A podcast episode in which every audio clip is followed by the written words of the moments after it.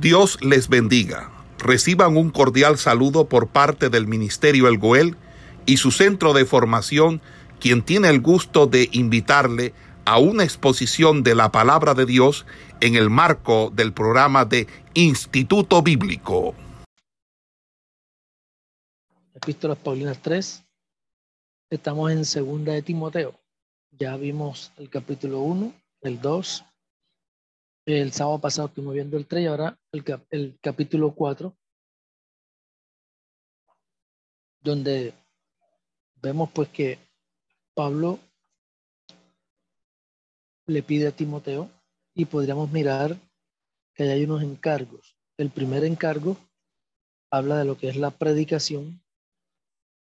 El segundo encargo habla de el ministerio. Vamos pues a estar haciendo lectura del capítulo 4.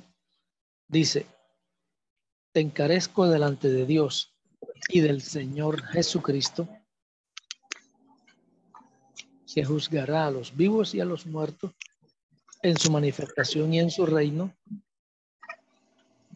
que prediques la palabra, que instes a tiempo y fuera de tiempo, redarguye, reprende exhorta con toda paciencia y doctrina, porque vendrán tiempos cuando no sufrirán la sana doctrina, sino que teniendo comezón de oír, se amontonarán maestros conforme a sus propias concupiscencias, y apartarán de la verdad el oído, y se volverán a las fábulas. Pero tú sé sobrio en todo, soporta las aflicciones, haz obra de evangelista, cumple tu ministerio, porque yo ya estoy para ser sacrificado y el tiempo de mi partida está cercano. He peleado la buena batalla, he acabado la carrera, he guardado la fe. Por lo demás, me está guardada la corona de justicia, la cual me dará el Señor juez justo en aquel día, y no solo a mí, sino también a todos los que aman su venida. Bueno, eh, aquí estamos mirando pues lo que decía el primer encargo de Pablo a Timoteo, en lo cual le habla de la predicación. Entonces le dice, te encarezco. Aquí Pablo indica la solemnidad del encargo. Es como si Timoteo estuviera en la misma presencia de Dios recibiendo estas instrucciones. Jesús es el que está por juzgar y juzgará a los vivos y a los muertos. Por eso le dice que juzgará a los vivos y a los muertos. En Hechos capítulo 17, el versículo 31, dice la escritura. Hechos 17, 31. Por cuanto ha establecido un día en el cual juzgará al mundo con justicia por aquel varón a quien designó, dando fe a todos con haberle levantado de los muertos. Entonces, hay un día establecido por Dios en el cual se juzgará por medio de Jesucristo. Entonces, Pablo le hace esta aseveración a Timoteo y dice que juzgará a los vivos y a los muertos en su manifestación y en su reino. Entonces, es como si Timoteo estuviera en la misma presencia de Dios recibiendo las instrucciones. Y le hace énfasis al hecho de que Jesús es el que está por juzgar. Entonces, habla, dice, delante de Dios y delante de Jesucristo. Por su apariencia, por su reino, había que predicar la escritura en su manifestación, dice, y en su reino. Entonces, que predique la palabra. El imperativo eh, del siervo de Dios, predicar, proclamar, ser como un heraldo, anunciar las buenas nuevas. El predicador tiene un mensaje que ni siquiera es de él, es mensaje del Rey de Reyes y del Señor de Señores. Ese mensaje hay que manifestarlo, ese mensaje hay que anunciarlo, ese mensaje hay que predicarlo. No hay que declarar ni más ni menos que la palabra de Dios. Hoy por hoy a veces hacemos más énfasis de las cosas nuestras que de las cosas del Señor y se termina conociendo más al predicador que al mismo Cristo. Entonces, por eso es bueno predicar el Evangelio, la palabra del Señor, sin añadirle, sin quitarle. Bendito sea su nombre. Entonces, ahí vemos que Pablo insta a estar listo. Porque dice ahí el versículo 2, que instes a tiempo y fuera de tiempo. Entonces, hay que estar listo y preparado en todo momento y a la orden para predicar en cualquier momento, en cualquier lugar, en cualquier momento, porque dice allí a tiempo y fuera de tiempo, cuando sea oportuno y cuando no sea oportuno, cuando sea favorable y cuando no sea favorable. De todas maneras, hay que predicar las sagradas escrituras. Podemos mirar ahí en Eclesiastés capítulo 11, el versículo 4, dice, el que al viento observa no sembrará, y el que mira las nubes no cegará.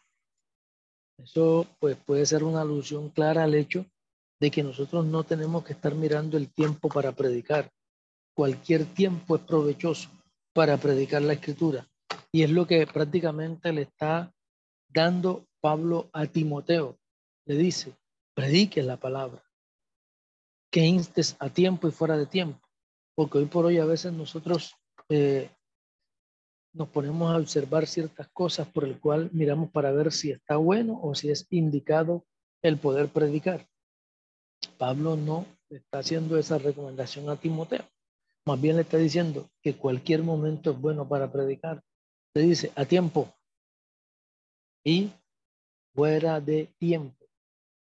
El mensaje que nosotros tenemos para dar no es nuestro. Es un mensaje, un encomio de parte del Señor. Porque la Biblia dice ¿Cómo creerán si no hay quien les predique? ¿Cómo predicarán si no fueren enviados? Y de acuerdo al encomio de Pablo a Timoteo, pues siempre, siempre en todo momento, prácticamente podríamos decir que estamos siendo enviados de parte del Señor para manifestar las buenas nuevas, por lo cual se requiere que estemos listos a la orden, favorable o desfavorable el tiempo. Hay que predicar. Entonces, ahí vemos después unos imperativos que son aspectos de la predicación por el cual hay que ver y tener en cuenta. Ahí Pablo le dice, redarguye, reprende y exhorta. Entonces, redarguir, pues en cierta forma es tomar el argumento de otra persona para ponerlo a su contra y tratar de llevarlo a un convencimiento de lo que se le está diciendo. Es convencer al que anda mal.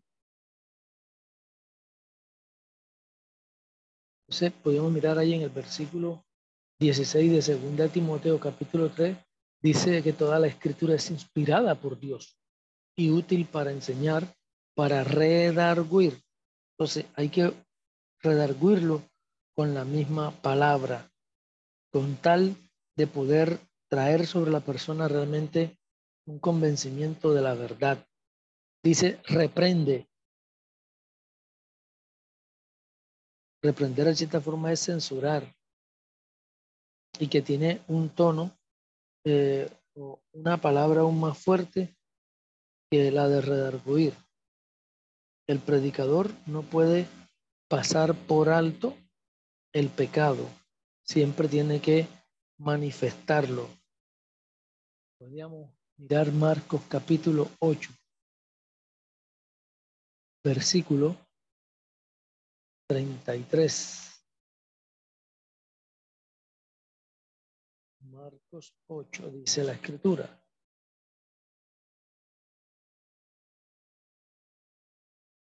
Alabado sea el Señor.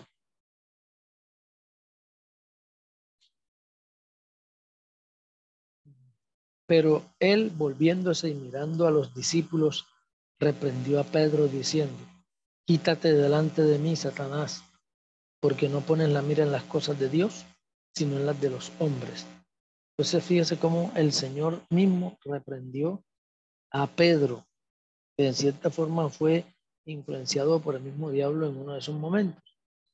Entonces es algo como que con un tono un poco más enérgico, en el cual pues se puede hacer un llamado de atención a las personas. Y le dice, exhorta, reprende, redarguye y exhorta. Entonces, la palabra exhortar incluye la idea de amonestar y animar, rogar o poder apelar sobre una persona hacia algo o sobre algo. Entonces dice, exhorta, exhorta. Todo esto se tiene que hacer, como el mismo Pablo se lo recomienda, con toda paciencia.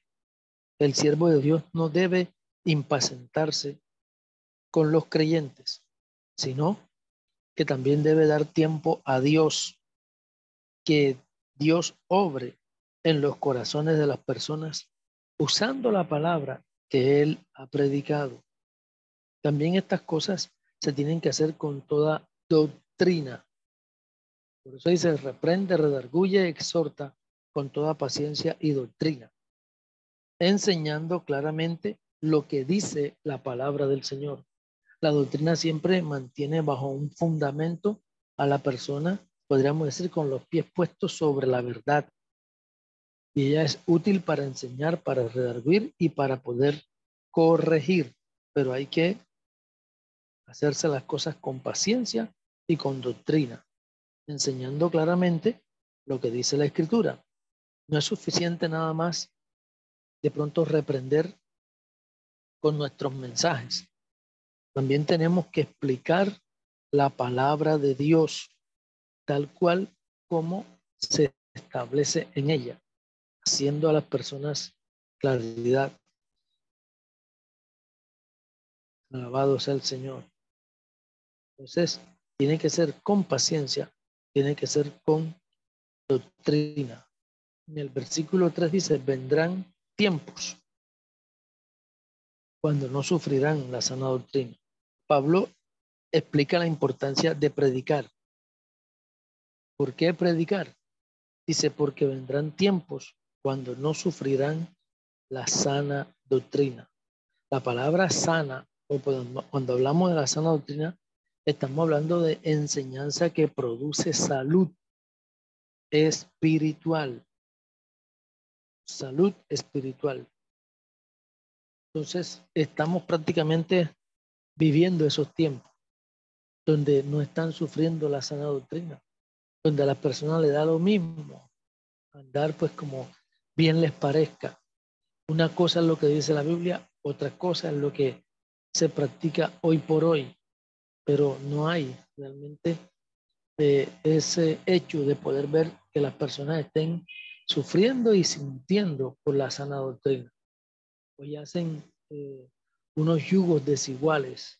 Hoy se, se, empatan con las personas sin importar lo que las personas crean o no. A veces llevan otro tipo de interés, menos el interés de la verdad. Y la verdad es muy fundamental. Y esa es la que realmente a nosotros nos debe de llevar a hacer las cosas tal cual como ella la establece. Entonces, se amontonarán maestros conforme a su propia concupiscencia, teniendo comezón de oír. Entonces ellos solamente desean escuchar. Desean escuchar. No importa que la enseñanza sea rara, no importa que la enseñanza sea nueva, no importa que la enseñanza no se ajuste muchas veces a la palabra del Señor. Ellos sienten es curiosidad y que realmente pues a veces no les incomode que no se les predique sobre el pecado, sobre su pecado o sobre el mal que pudieran estar haciendo. Entonces, a ellos no les incomoda. Amontonarán maestros que están de acuerdo con ellos en sus deseos. En vez de poder escuchar la verdad, escuchan son cuentos, arengas, fábulas, inventos de hombres, pero no quieren escuchar la verdad. Y si quieren la verdad, es una verdad adulterada.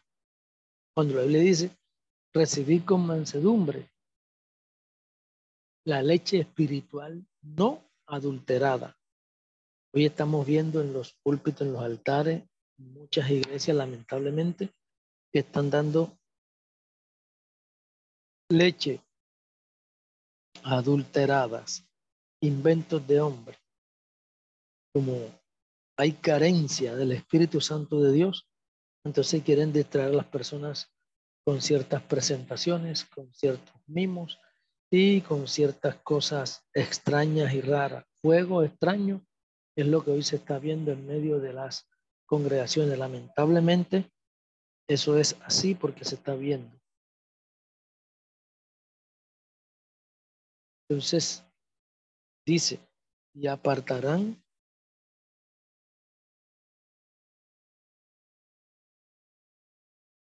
de la verdad el oído.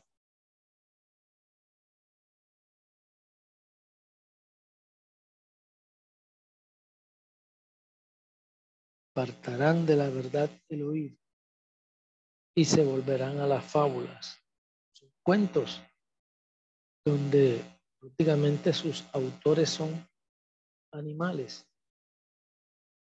Pero tú se sobrio en todo, que podríamos mirar allí. Este segundo encargo y es con relación a lo que pudiera ser el ministerio. De sobrio en todo, soporta las aflicciones, haz obra de evangelista, cumple tu ministerio. Entonces, el mal que otros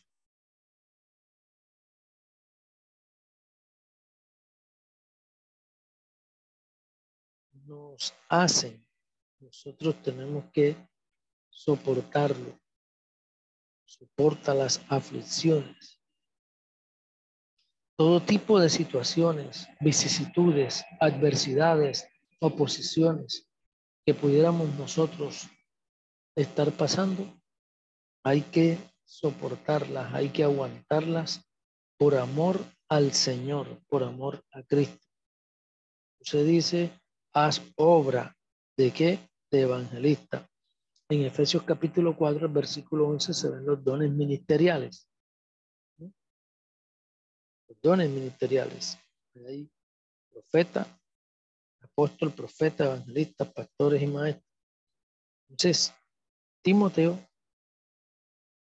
no debe olvidar el trabajo de compartir el evangelio. Y no solamente Timoteo también nosotros todas las personas que estamos en el Señor, no podemos olvidar el trabajo de compartir el Evangelio para poder ganar almas aún en tiempos difíciles, o no importa que nosotros estemos siendo afligidos por diversas pruebas.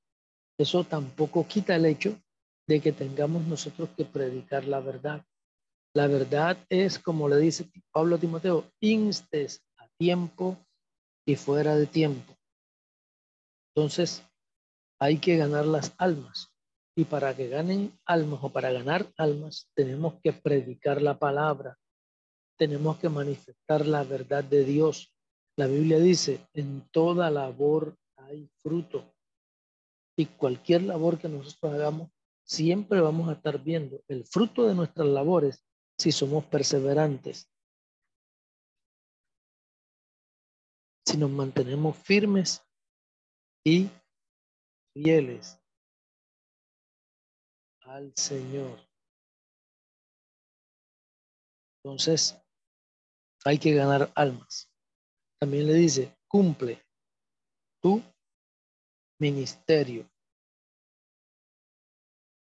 Hay que cumplir nuestro servicio a Dios hasta que Cristo venga o hasta que el Señor nos quiera tener a nosotros sobre la faz de la tierra. ¿Qué tenemos que hacer? Cumplir el ministerio, la labor que se nos ha sido encomendada por el Dios del cielo mediante Jesucristo. Tenemos que ser fieles, tenemos que cumplir nuestro servicio a Dios hasta que el Señor venga o hasta que Él nos quiera tener a nosotros sobre esta tierra. Timoteo tiene que hacer todo esto. ¿Por qué? Porque Pablo ya estaba pronto a morir. Y prácticamente lo que podemos estar viendo aquí es que él está pasando la antorcha, o lo que podríamos también llamar la vara del testimonio a Timoteo. ¿Para qué? Para que Timoteo siga adelante cuando ya el apóstol no esté, cuando ya Pablo pues haya de partir con el Señor. Se le está entregando para que él siga la carrera. Es como si fuera una carrera de obstáculos donde el mismo equipo tiene varios competidores y a cierta distancia corre uno, después le entrega la vara del testimonio al otro, la agarra y sigue, y después se entrega al otro, así hasta que terminen la carrera y el que llegue de primero a la meta, ese gana.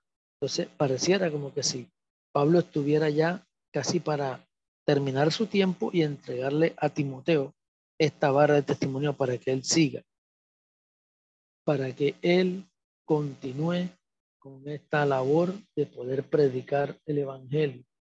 Porque le dice, yo ya estoy para ser sacrificado. Y el tiempo de mi partida está cercano. Entonces dice, y peleando la buena batalla, he acabado la carrera, he guardado la fe. Por lo demás, me está guardada la corona de justicia, la cual me dará el Señor, pues justo en aquel día, y no solo a mí, sino también a todos los que aman su venida. Entonces, yo ya estoy para ser sacrificado o derramado en libación. Entonces, el tiempo de la partida de este hombre de Dios ya estaba cerca. Entonces, Pablo considera una ofrenda a Dios ya que él veía que estaba cercano. Eso es el presente. En el pasado, Pablo afirma en cuanto a su pasado, dice que él ha sido fiel. Y esto no lo podemos ver como orgullo, sino una motivación para que Timoteo haga lo mismo que Pablo. Entonces, he peleado la buena batalla, la buena competencia, la buena lucha. Probablemente se hace énfasis a lo que podría ser una referencia atlética cuando vimos en Primera Timoteo, o la lucha que era común en aquellos tiempos cuando Pablo estaba sobre la faz de la tierra. He acabado la carrera. Algunos textos donde realmente se puede ver estuviera viviendo una carrera. Hechos capítulo 20, versículo 24. Dice, pero de ninguna cosa hago caso, ni estimo preciosa mi vida para mí mismo, con tal que acabe mi carrera con gozo y el ministerio que recibí del Señor Jesús para dar testimonio del Evangelio de la gracia de Dios. Entonces, dice allí, he acabado la carrera, he guardado la fe, cosas que deben de permanecer en cada uno de nosotros hasta el final. Vemos que Pablo así lo hizo. Entonces, en cuanto al futuro, ahí vemos un presente, las palabras textuales de Pablo, un pasado y un futuro. Pablo espera, ¿qué espera? Dice, me está guardada la corona de justicia, la cual me dará, perdón, el Señor, pues justo en aquel día. Él sabe que Dios, el juez justo, le daría aquel día la corona. Y esta corona es para todos aquellos que aman la venida del Señor o su manifestación de Cristo en los cielos. Y aún y cuando la Biblia habla de otras coronas, pues aquí vemos, dice la corona de vida que el Señor le dará todos los que aman su venida. Hay muchos textos donde podemos mirar que habla de varias coronas, pero bueno, de todas maneras se ve la corona como una recompensa a la labor hecha, al trabajo realizado. En el versículo 9 hasta el 18 podríamos mirar allí informes e instrucciones, en lo cual Pablo dice, procura venir pronto a verme, porque Demas me ha desamparado, amando este mundo, y se dio a Tesalónica. Crescente fue a Galacia y Tito a Dalmacia. Solo Lucas está conmigo. Toma a Marcos y tráele contigo porque me es útil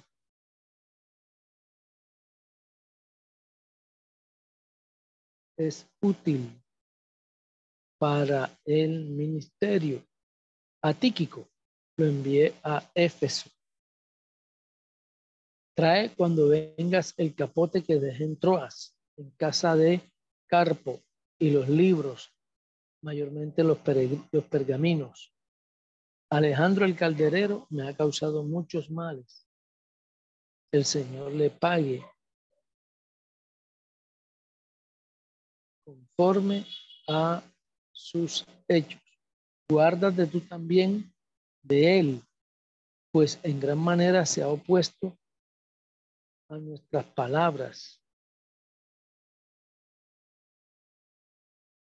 En mi primera defensa,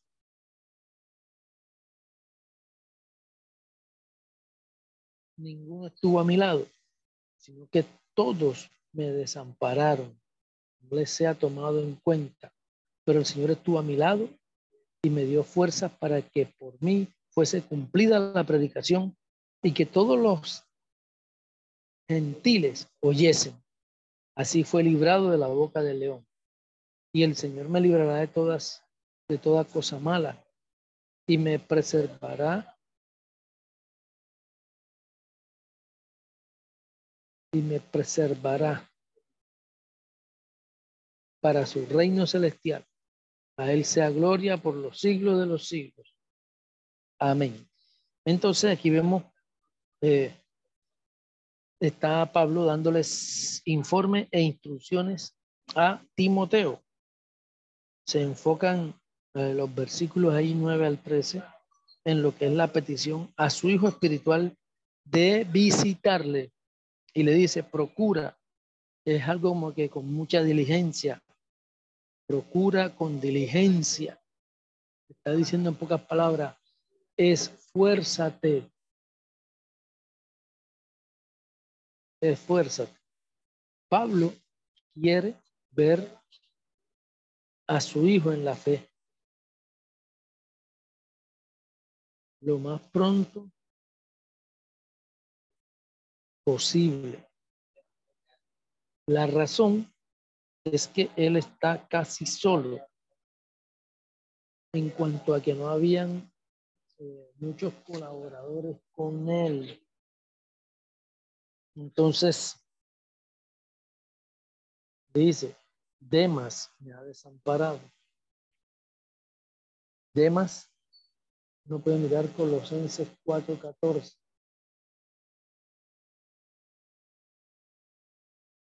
Colosenses capítulo 4, el versículo 14.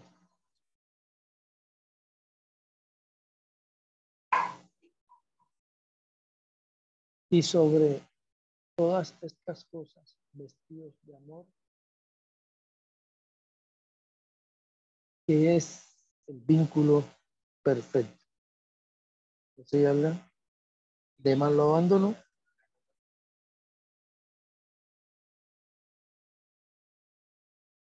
Lo desamparó en tiempos donde realmente, de acuerdo a lo que Pablo le dice, no era bueno que lo hiciera. No era bueno que lo hiciera. ¿Por qué? Porque muchas veces las compañías a veces se tornan en cierta forma necesarias. Entonces, a él lo había desamparado, a él lo había abandonado en tiempos de problemas. Se fue a Tesalónica. ¿Cuál fue el problema? Que Demas amaba este mundo. Amaba este mundo. Por eso dice, desamparado amando este mundo y se iba a Tesalónica. Gloria al Señor. Entonces, debemos amar también nosotros la venida del Señor. Crescente fue a Galacia. No se dice ni se expresa el motivo por el cual pues Crescente se haya ido. No se añaden las razones.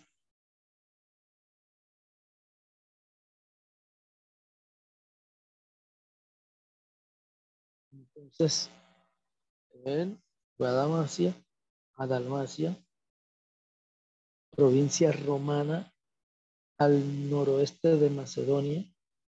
Probablemente ya Pablo había visitado esa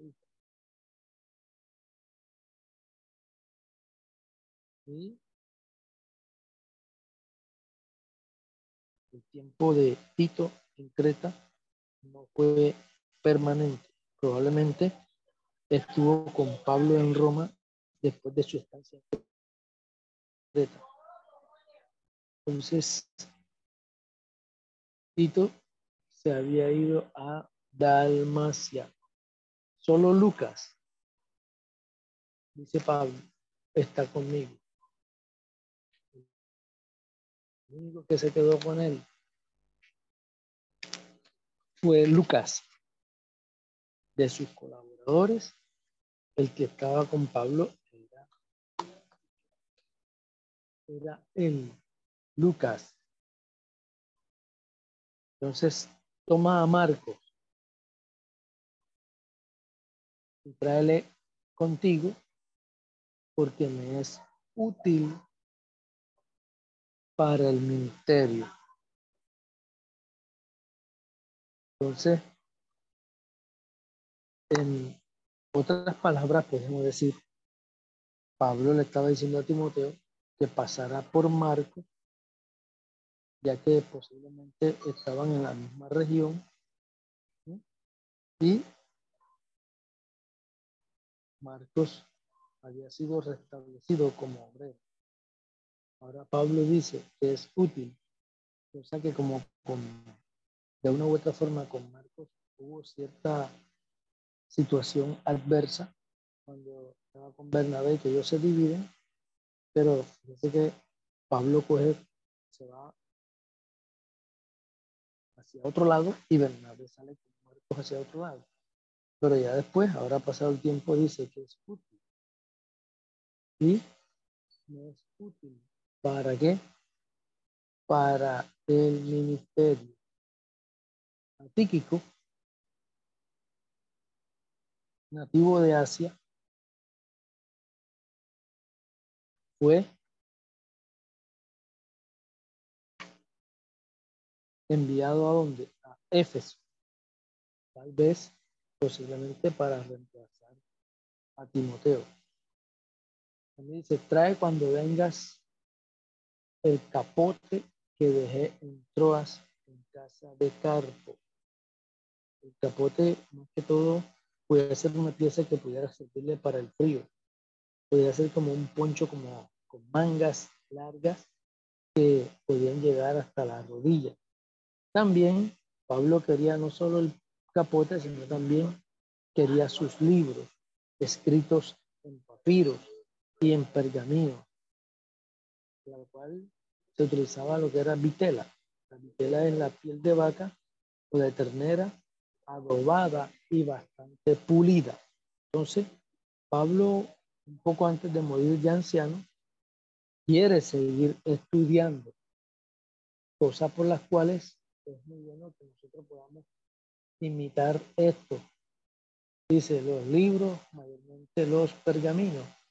Posiblemente eso de los pergaminos está haciendo énfasis a que pudieran ser las escrituras. Entonces, después viene y dice, Alejandro el calderero, el versículo 14. Básicamente veo así que el herrero, como lo dice la nueva versión internacional, es un artesano que trabajaba con metales. El Señor le pagará.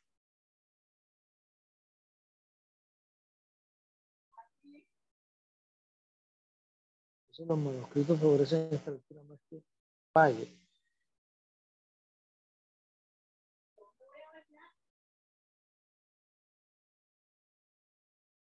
el Señor le pague conforme a sus hechos.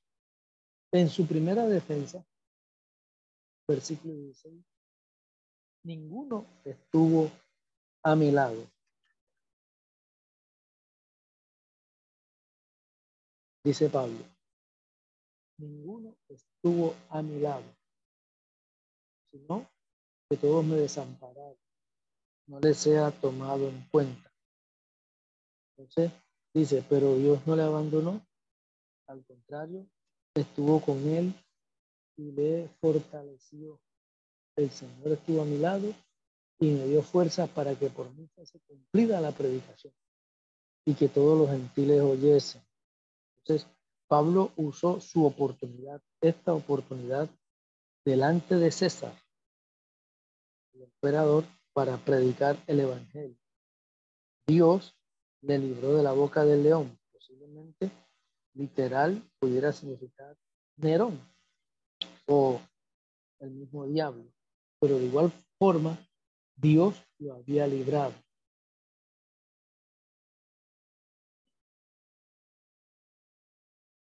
De la boca del león. O puede ser también solo una figura retórica para referirse, cuando habla de la boca del león, al peligro en que él estaba.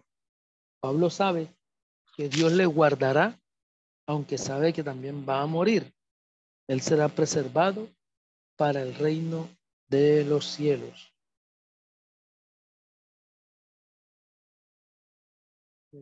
Me preservará para su reino celestial. A sea gloria por los siglos de los siglos. Entonces, su preocupación hasta el fin, ¿cuál era? La predicación de la palabra a todas las naciones. Y ahí a él se le pudo venir una oportunidad y también manifestó y predicó el evangelio a todos. Por eso dice a todos los gentiles. Entonces, Pablo después glorifica a Dios al pensar en lo que el Señor hará por él. Ya después vemos unos saludos y bendiciones del versículo 19 al 22.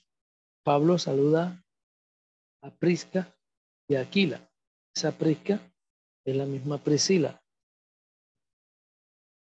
que ahora habían vuelto a Éfeso, también a la casa de Onesífero, a la casa de Onesífero, Onesíforo, perdón. Erasto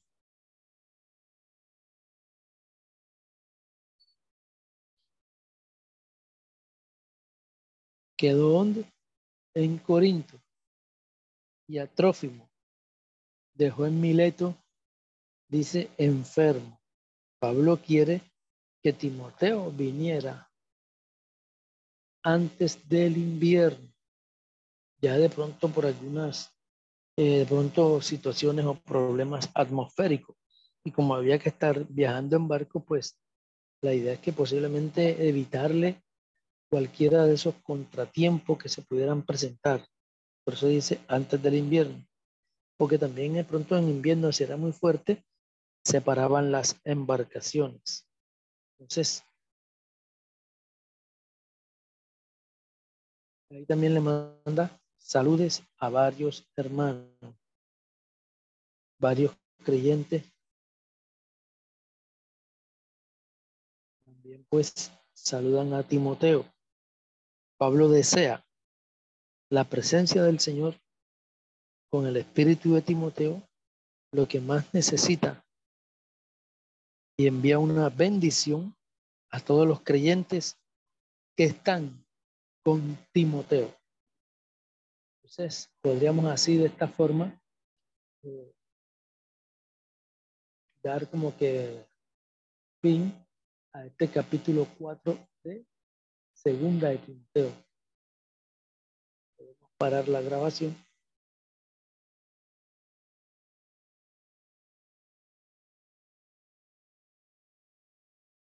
Entonces ahí se mira el primer encomio.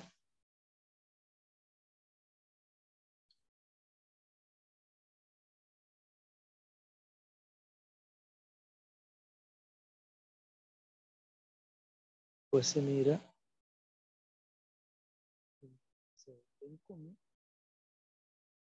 y vemos que saludos y bendiciones. Gloria al Señor. Podemos parar la grabación. Esperamos que este estudio haya sido de bendición para su vida y ministerio. A Dios sea la gloria. Este es el Ministerio El Goel, vidas transformadas para cumplir el propósito de Dios.